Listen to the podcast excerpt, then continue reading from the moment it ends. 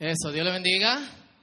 Qué chulo verlos, verlos otra vez. Y en esta, a partir de esta noche nosotros vamos a tener una dinámica un poco diferente que tiene que ver con, con, con el mensaje. Generalmente ya nosotros no, estamos, no traemos Biblia a, los a los servicios. ¿Eh? Está bien, saco torre. Eh, cuando, cuando se sometan el Biblia a la voluntad de Cristo, entonces, eh, entonces eh, eso es chulo, como que nosotros podamos ver en la Biblia, aprender, buscar qué es lo que es. Eh, a veces yo veo, vamos jueces y buscan como el Nuevo Testamento. Está, peligroso esto. Así que vamos a hacer una cosa. Quienes no tienen Biblia, nosotros a partir de hoy vamos a prestar Biblias a quienes no traigan. Cool. ¿Quiénes no trajeron Biblia aquí hoy? Levanten la mano. El iPad se vale. iPad, Kindle y. No, no, Bibi no se vale porque usted tiene primero que someter su corazón a Cristo. Levanten su mano y déjenla así. Lo que ustedes van a hacer con esa Biblia, al final ustedes la van a dejar ahí mimito donde ustedes están sentados, en su banco. Hermana, ¿cuánta Biblia tú tienes?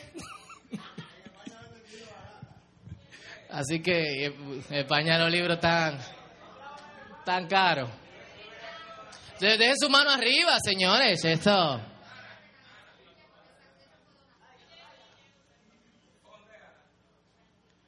Full.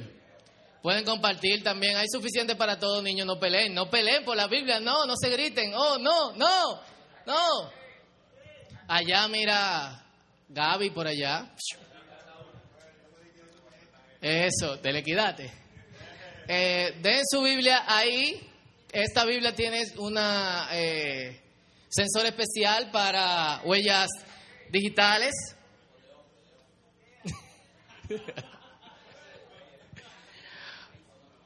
de hombre todos. Todo ya. Mira, falta de hombre aquí.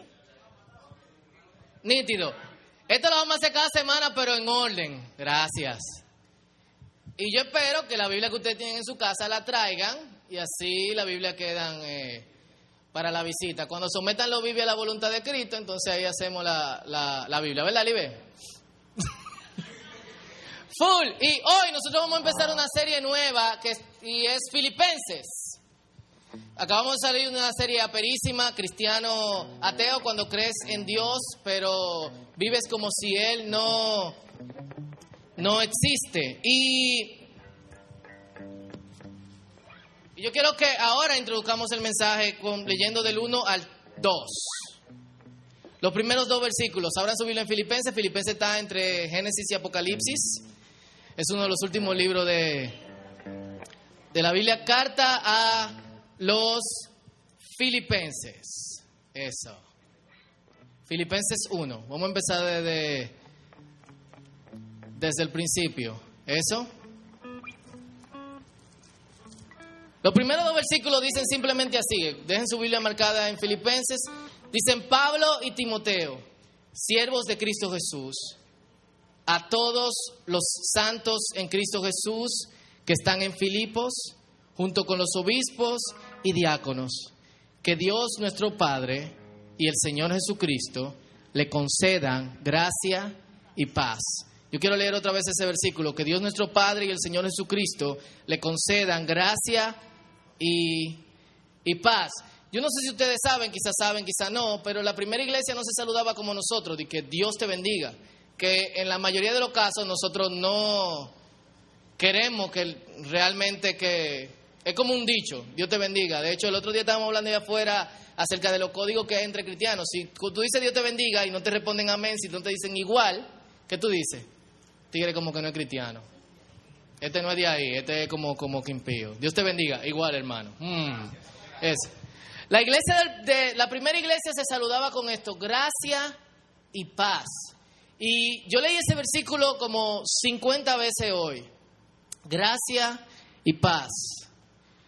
Porque gracia y paz, no es que Dios te bendiga no tenga un significado, pero gracia y paz tiene un significado como, como, como, como bien, bien pesado. Gracia es lo que uno necesita. Gracia y paz son las cosas que uno necesita como, como materia prima para poder vivir el día, la semana, el mes y el año. Gracia, porque en la mayoría de los casos nosotros vivimos sumergidos en culpa. ¿Quién no vive sumergido en culpa? Continuamente rodando en los mismos pecados, en los mismos disparates, en las mismas cosas. Y, y gracia es el permiso de Dios para que nosotros sigamos adelante a pesar de eso.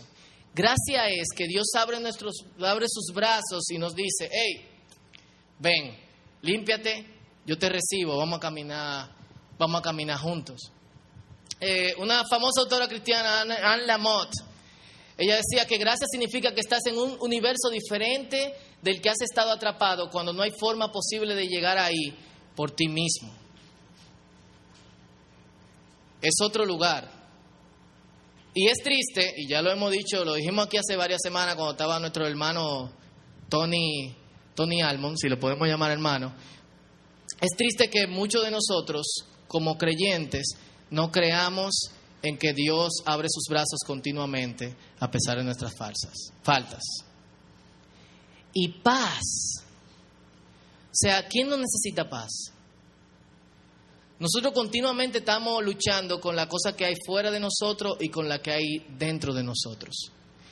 Y una de las actitudes que nosotros tenemos generalmente es que nosotros esperamos que las cosas afuera mejoren que las condiciones externas mejoren, que las relaciones con otras personas mejoren, que el barrio mejore, que el país mejore y que el mundo mejore para nosotros tener de alguna forma sentirnos en paz. O que nuestra situación económica mejore, o que un montón de cosas mejoren. Lamentablemente, muchas de esas cosas parecen nunca mejorar. Y si nosotros esperamos a, que esas cosas estén en paz, para nosotros estar en paz, lamentablemente, nuestra paz nunca va a ser continua. Va a ser algo como que... Ahora, que Dios te dé paz significa que a pesar de esas cosas, tú puedes estar tranquilo. Significa que probablemente la situación de tu familia no mejore, pero tú vas a estar tranquilo. Que tu situación económica no mejore, pero tú vas a estar tranquilo que tus relaciones probablemente no van a mejorar, como hemos visto en algunos casos, pero tú vas a estar tranquilo. Que Benjamín va a seguir voceando en lo oculto, pero todos vamos a estar tranquilos.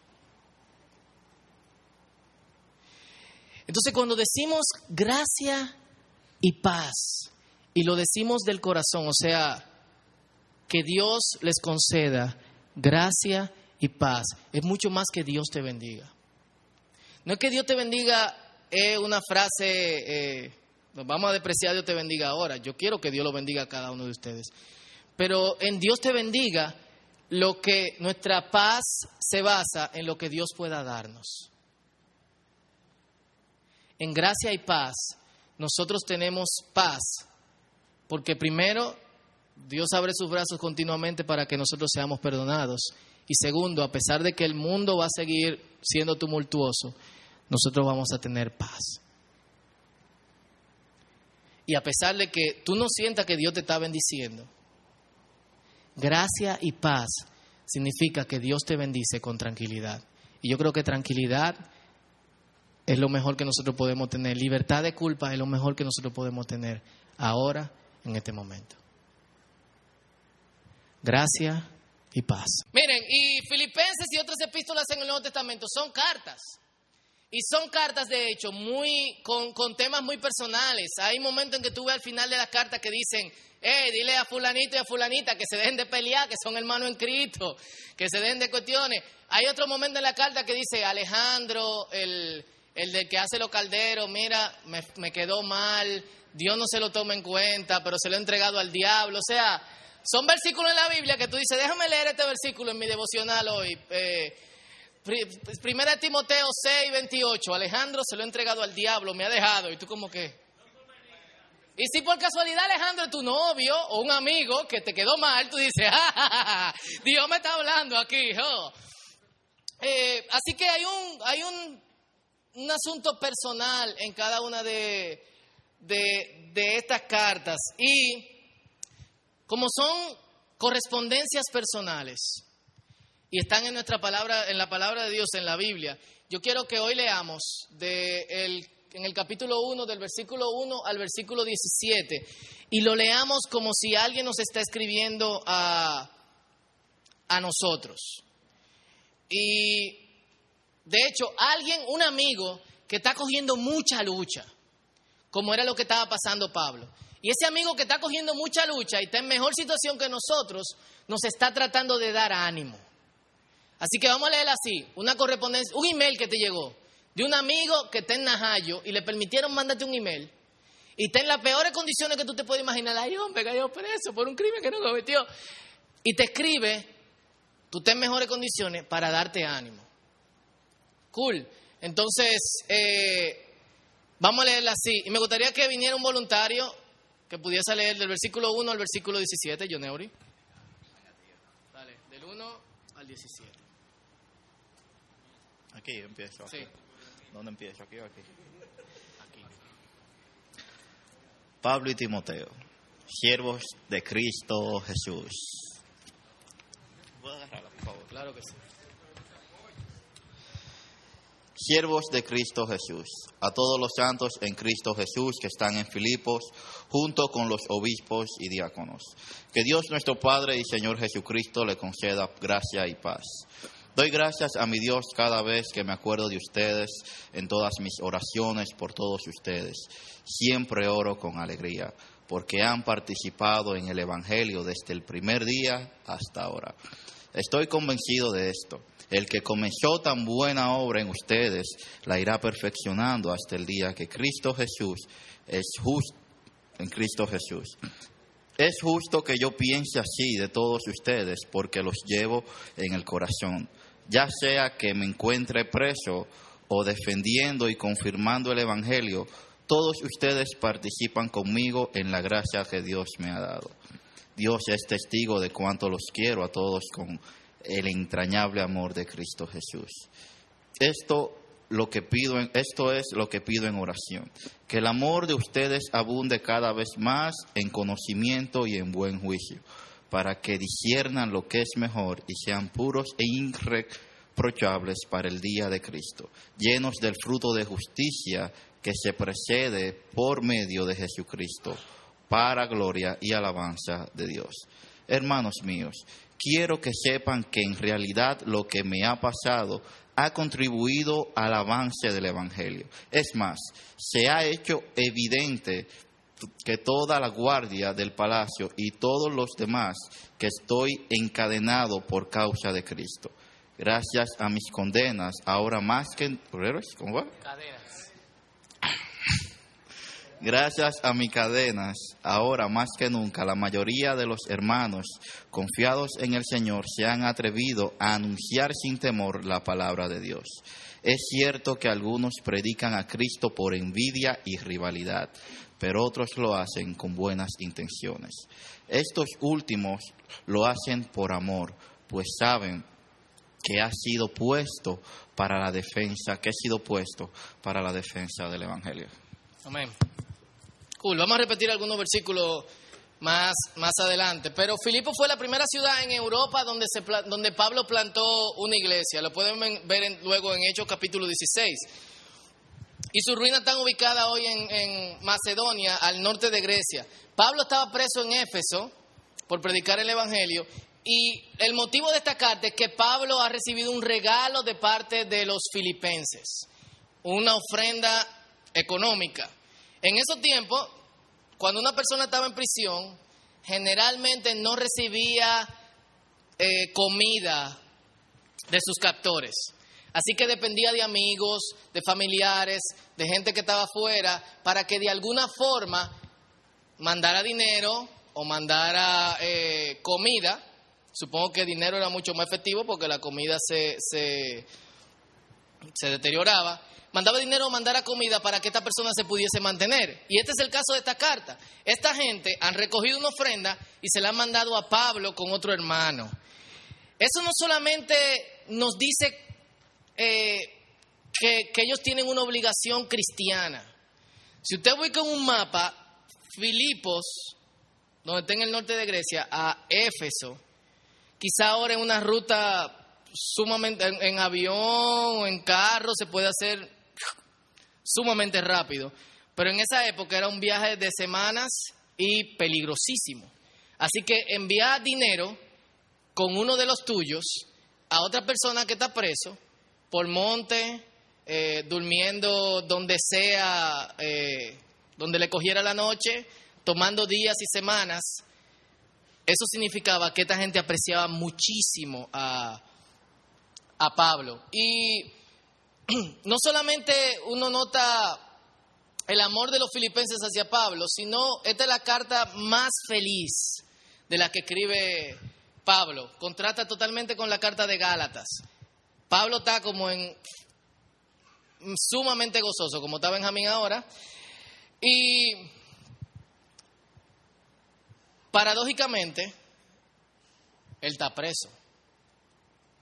¿Cómo tú puedes sentirte bien cuando tú estás en lo que pueden considerarse las peores condiciones? Yo no sé quiénes de aquí han ido a una cárcel. ¿Quiénes han visitado a alguien en una cárcel alguna vez? ¿Eh? ¿Quién ha estado preso aquí? no, pues usted ha estado preso donde en el destacamento. ¿Eh? Pero, ¿quién ha visto una cárcel? Mi hermano estuvo preso por una marrulla que, que, que le hicieron. Y cuando mi mamá y yo fuimos a verlo en la fiscalía que está de aquel lado por Villamella, a mi mamá le iba a dar un infarto. En un cuartico que era como del tamaño de, como el doble del baño de los varones, había alrededor de 50 personas. Tirado en el piso, ahí, olía a pipí, a pupú, a papá, a Pepe, póngale lo que usted quiera, a todo. O sea, yo tuve que sentarme y hablar con él, viendo a mi hermano tirado, le quitan la camisa, la correa, los zapatos. Había un tipo que quemaron la noche anterior porque el tipo llegó por haber violado a una muchachita. Así que los policías le dijeron a los, hey, violó a una muchachita, tengan. Ahí los presos agarraron, los rellenaron de periódico y lo quemaron en la noche. Y estaba ahí mimito con todos los otros presos. Entonces imagínense eso, que vivimos en, en un mundo moderno, imagínense en un mundo no tan moderno ni tan civilizado como debe ser una prisión. Ahí estaba, ahí estaba Pablo. Y este versículo es clave en lo que nosotros, en lo que yo quiero tratar hoy. Es el versículo 6, lo pueden leer en las Biblias que le prestamos o en sus Biblias. Dice así, estoy convencido de esto, el que comenzó tan buena obra en ustedes, la irá perfeccionando hasta el día de Cristo Jesús. En otra versión dice, estoy convencido de esto, que aquel que empezó la buena obra en ustedes será fiel en completarla. ¿Por qué Pablo está diciendo esto? Pablo nos dice algo que es sumamente importante. Dios empieza y termina. En la condición que él está, cabecilla de un movimiento de iglesias, estas iglesias, ¿qué pueden pensar? Esto se acabó. Agarraron a Pablo y esto se va ahí abajo. ¿Cómo nosotros vamos a seguir siendo guiados? ¿Cómo nosotros vamos a seguir siendo inspirados? Y esto es lo primero que Pablo le dice, señores, no se preocupen, Dios empieza, pero Dios también termina. No importa lo que ustedes estén viendo ahora, en la situación por la que ustedes están pasando en su vida, y esto va para nosotros también lo que Dios empezó en cada uno de nosotros, Dios lo va a terminar. Y eso es lo que nosotros tenemos que tener pendiente porque constantemente en los caminos que nosotros vivimos en la vida, mientras nosotros nos vamos desarrollando, hay cosas que nos dicen, Dios parece que no va a terminar esto. Hay promesas que Dios te da y de repente tú dices, para mí que el profeta era medio hablador. O para mí que esta versión de la Biblia está como medio craqueada. Entonces Dios no deja las cosas incompletas, sino que Dios de alguna forma la termina. Y eso es sumamente importante porque no se trata de lo que nosotros estemos haciendo. El momento donde nosotros vemos que Dios no está terminando lo que está, que parece que Dios no va a terminar lo que Él empezó, que todas las cosas van de mal en peor, nosotros solemos desesperarnos y empezamos a hacer lo que sea para resolver nuestras situaciones. ¿Y qué pasa? No se resuelve. O nada más me pasa a mí. Y él lo que está diciendo es, tranquilo gente, no son ustedes, es Dios que está, que está trabajando. Y en los versículos 9 al 10 está delineada la temática de, del libro. Y estos versículos dicen así, esto es lo que pido en oración que el amor de ustedes abunde cada vez más en conocimiento y en buen juicio, para que disciernan los que es mejor y sean puros e irreprochables para el día de Cristo, llenos del fruto de justicia que se produce por medio de Jesucristo para gloria y alabanza de Dios. Pablo acostumbraba en cada una de sus cartas a orar por los creyentes. Generalmente en mi tiempo de oración yo uso eso para orar por el círculo o uso eso para orar por mí. Uso la que está en Colosenses, que dice, yo espero que ustedes puedan conocer la voluntad de Dios, que puedan crecer en sabiduría, que puedan crecer en, en, amor. ¿Quién no quiere orar por uno mismo o por otros así? Y él dice, que el amor de ustedes crezca, abunde cada vez más en conocimiento y en juicio para que disciernan lo que es mejor y sean puros y reprochables para el día de Cristo, lleno del fruto de justicia que se produce por medio de Cristo para gloria y alabanza de su nombre. Tres cosas el amor abunda en conocimiento y buen juicio. Generalmente para nosotros el amor no está conectado con la cabeza o con la sabiduría. El amor para nosotros está conectado con una emoción o con una sensación. Esta no es la forma en que nosotros pensamos del amor. O sea, de hecho hay canciones como Me dice el corazón, pero me grita la conciencia. Peligro, cuidado, utiliza la razón. Como no te lleve del corazón, comandante, usa la razón. Eh, o sea, canciones que nos mandan a dividirnos en nosotros mismos. Y eso es lo que oímos y la gente lo tuitea. Recuérdense que la razón que si yo el corazón. Recuérdense que el amor que si yo quien el hermano, pero hay veces que hay que razonar. El amor que está enamorado no piensa. Es el concepto que nosotros tenemos del amor. Para Pablo, tanto la mente como el corazón están unidas. Dos, él ora para que ese amor sea tenga como resultado el que nosotros podamos discernir bien. Esta gente vivía como nosotros, vivía en un mundo donde las malas cosas se proyectaban como buenas cosas. Así que en el momento en que tú tenías que decidir, como nos pasa a la mayoría de nosotros, tú generalmente no sabías cómo decidir. Y él está diciendo, el amor no solamente abunde en conocimiento y en sabiduría, sino que también este amor haga que ustedes puedan tomar buenas decisiones. Y tres, que sean llenos del fruto de justicia. Cuando Él dice que sean llenos del fruto de justicia, que se vean ustedes las buenas acciones. Yo no quiero abundar mucho en esa parte porque esto es precisamente la estructura de la carta. Los próximos tres capítulos de Filipenses, eso es lo que Pablo va a tratar. Abunden en conocimiento y en buen juicio, sepan discernir bien y que sus frutos sean frutos de justicia. Y a pesar de estar preso, Pablo no ve esto como una oportunidad para que él sea honrado. Eh, me metieron preso por el Evangelio. Ah. Sino él está viendo esto como una oportunidad para que el Evangelio se, se proclame. Y es, y es quizás el punto que, yo quiero tratar, eh, enfatizar hoy, en esta noche. Al principio nosotros hablábamos acerca de gracia y paz. ¿Cómo tú puedes tener paz en las peores condiciones?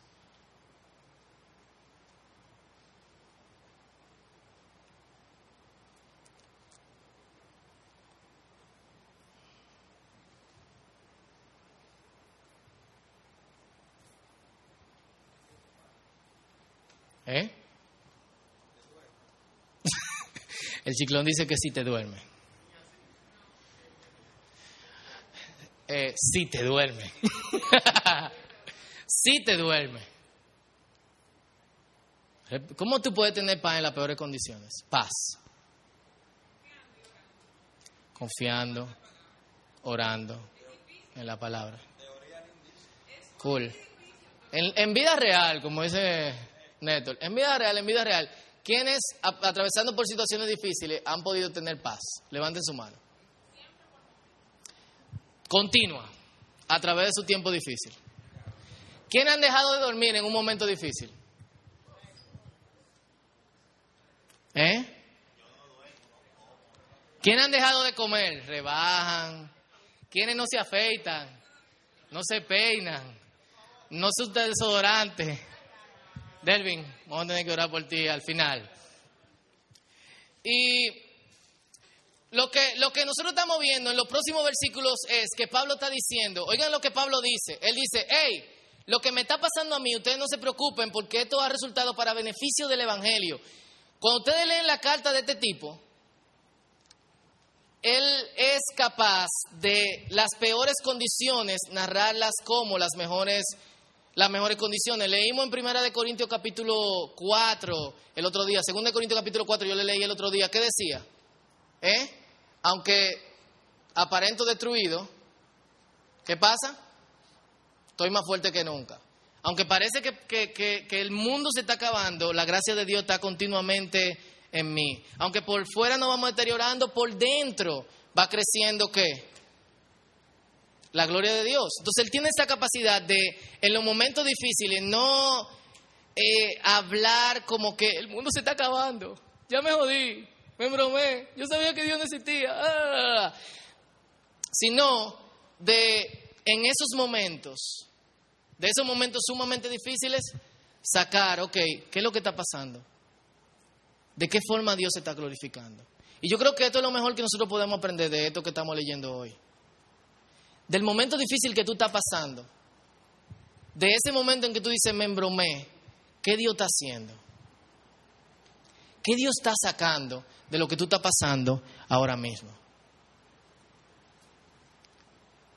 En Génesis capítulo 50, versículo 20, nosotros podemos ver de mejor forma eh, la forma en que Dios trabaja a través de momentos difíciles cuando José le dice a su gente, Señores, no se preocupen. Fue Dios que nos trajo aquí y de esta situación mala la ha transformado en una situación de, de bendición. Y nosotros generalmente somos así. Pensamos que cuando las condiciones están en contra de nosotros, todas las cosas que nosotros podríamos hacer, lamentablemente, todas nuestras oportunidades se, se agotaron. Y a mí me gusta mucho esta frase de este tigre que se llama Seth Godin. Y, y él dice, es fácil pensar que este asunto, o sea, el tú poder conseguir lo que tú te estás proponiendo en la vida, tu meta o lo que sea, es para otra persona, no para ti. Y él dice, los otros no tienen limitaciones, tú sí la tienes. Los otros tienen educación, tú no la tienes, tú no puedes hacer una maestría, tú no tienes cuarto. Quizás después de que toda la maestría no puedas poder hacer un doctorado. Quizás tú ni siquiera terminaste la universidad. Los otros tienen conexión muy importante en este país, porque sabemos que si no tenemos conexión, muy probable que no vamos a poder conseguir un trabajo. Y él dice, claro, excepto por Jeff Bezos y Steve Jobs, que fueron criados por padres adoptivos, y Nelson Mandela, que cambió el mundo desde la cárcel, o Kathy Hughes, que la expulsaron de la Universidad de Nebraska y terminó siendo la primera mujer negra en tener una compañía con acciones públicas en Wall Street, en Estados Unidos. Excepto, hay gente que de las peores condiciones sacan las mejores cosas. Como este tipo. Este tigre se llama Oscar Pistorius. Y Oscar Pistorius se le conoce como el hombre más rápido sin piernas. Eso no es Photoshop. El tigre no tiene pierna. Y su meta ahora son las Olimpiadas. Yo he visto gente así, gente sin una pierna pidiendo en la calle. Y de hecho, cuando tú lo ves sin una pierna, a eso sí tú le das. Yo he visto gente sin dos piernas tirado en la calle, montado en un cable. Y cuando tú lo ves sin dos piernas, a eso sí tú le das. Excepto, excepto por Oscar Pistorius. Él dijo, esto a mí no me va a limitar. Excepto por Pablo, que dijo, yo estoy preso, pero esto a mí no me limita. El Evangelio continúa.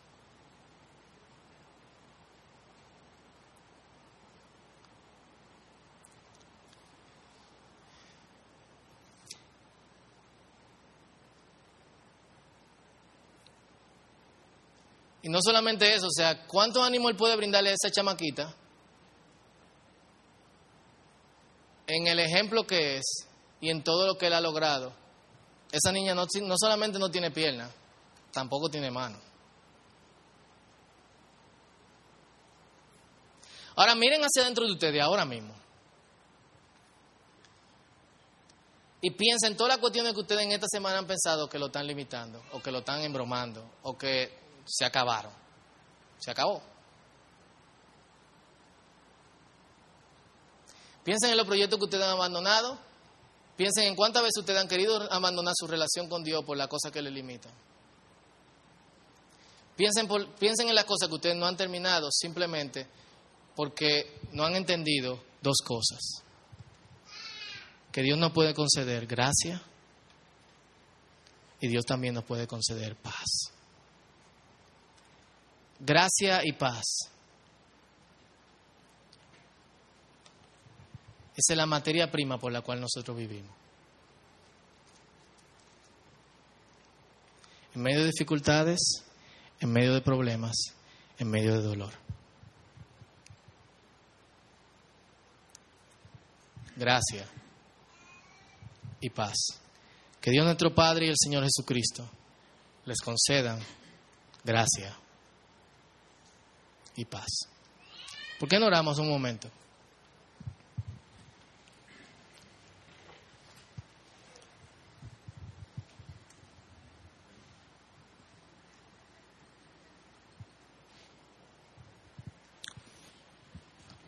Y quizá no es la condición de todos.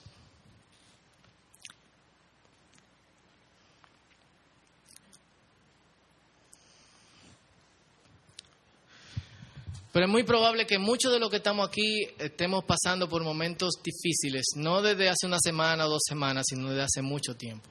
Luchas, no solamente con la culpa, sino con situaciones, con otra gente, relaciones rotas, trabajos que nunca completan, proyectos que nunca terminan. Y una relación con Dios que parece que nunca, nunca va a dar fruto.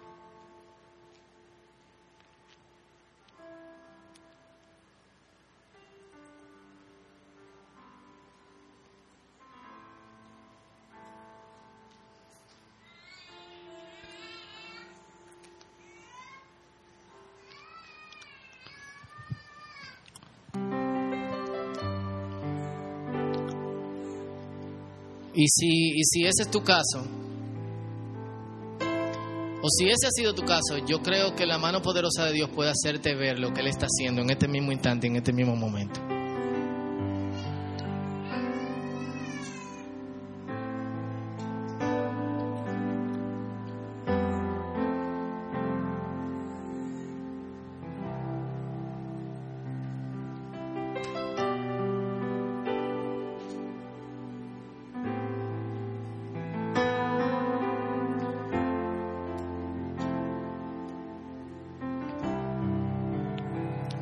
Y si esa es tu situación, yo quiero que, que oremos juntos.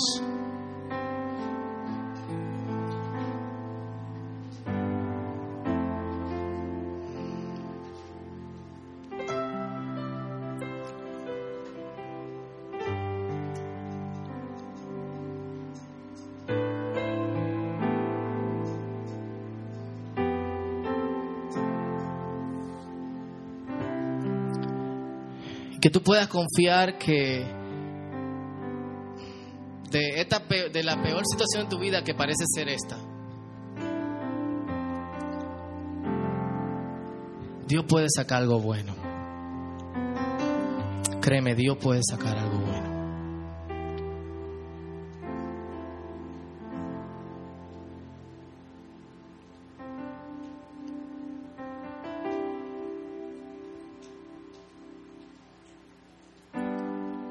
Si esta es tu situación, yo quiero orar por ti. Señor,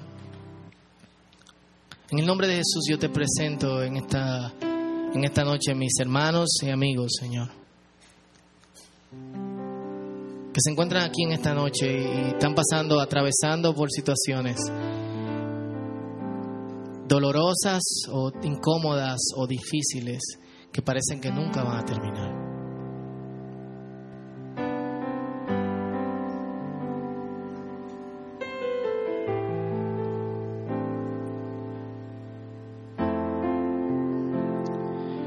Yo te pido, Señor, que tú le concedas gracia y paz, Señor. Que ellos puedan entender que, que la culpa no debe existir cuando nos acercamos a ti y pedimos perdón, Señor. Y que a pesar de que todo alrededor parece ser tumulto, nuestras relaciones son cada vez perdemos más confianza en, en otros seres humanos. Cada vez perdemos más confianza en las cosas que hacemos y el futuro no se ve tan brillante. Aún así tú puedes conceder paz, Señor. Y esa paz nunca viene de nosotros tener cosas o de nosotros tener éxito en ciertas cosas. Esa paz viene a pesar de no tenerlas, a pesar de tenerlas, porque esa paz no, nosotros no tenemos una forma de, de, de buscarla o de crearla. Esa paz es concedida por ti, Señor. Y en el nombre poderoso de Jesús yo te pido, para la gloria y la honra de tu nombre, que, que en este momento por tu Espíritu, Señor, tú no solamente concedas gracia y paz, sino que tú puedas abrir los ojos a las cosas, Señor, que tú estás haciendo en este instante y en este momento, Señor. Que en esta misma semana tú puedas demostrarle que de esta situación horrible, dolorosa, incómoda o difícil, tú puedes sacar algo bonito, precioso, hermoso, increíble.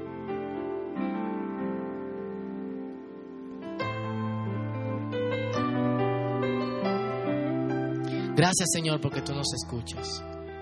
En el nombre poderoso de Jesús. Amén. Y yo le voy a pedir a todos que por favor mantengan su cabeza.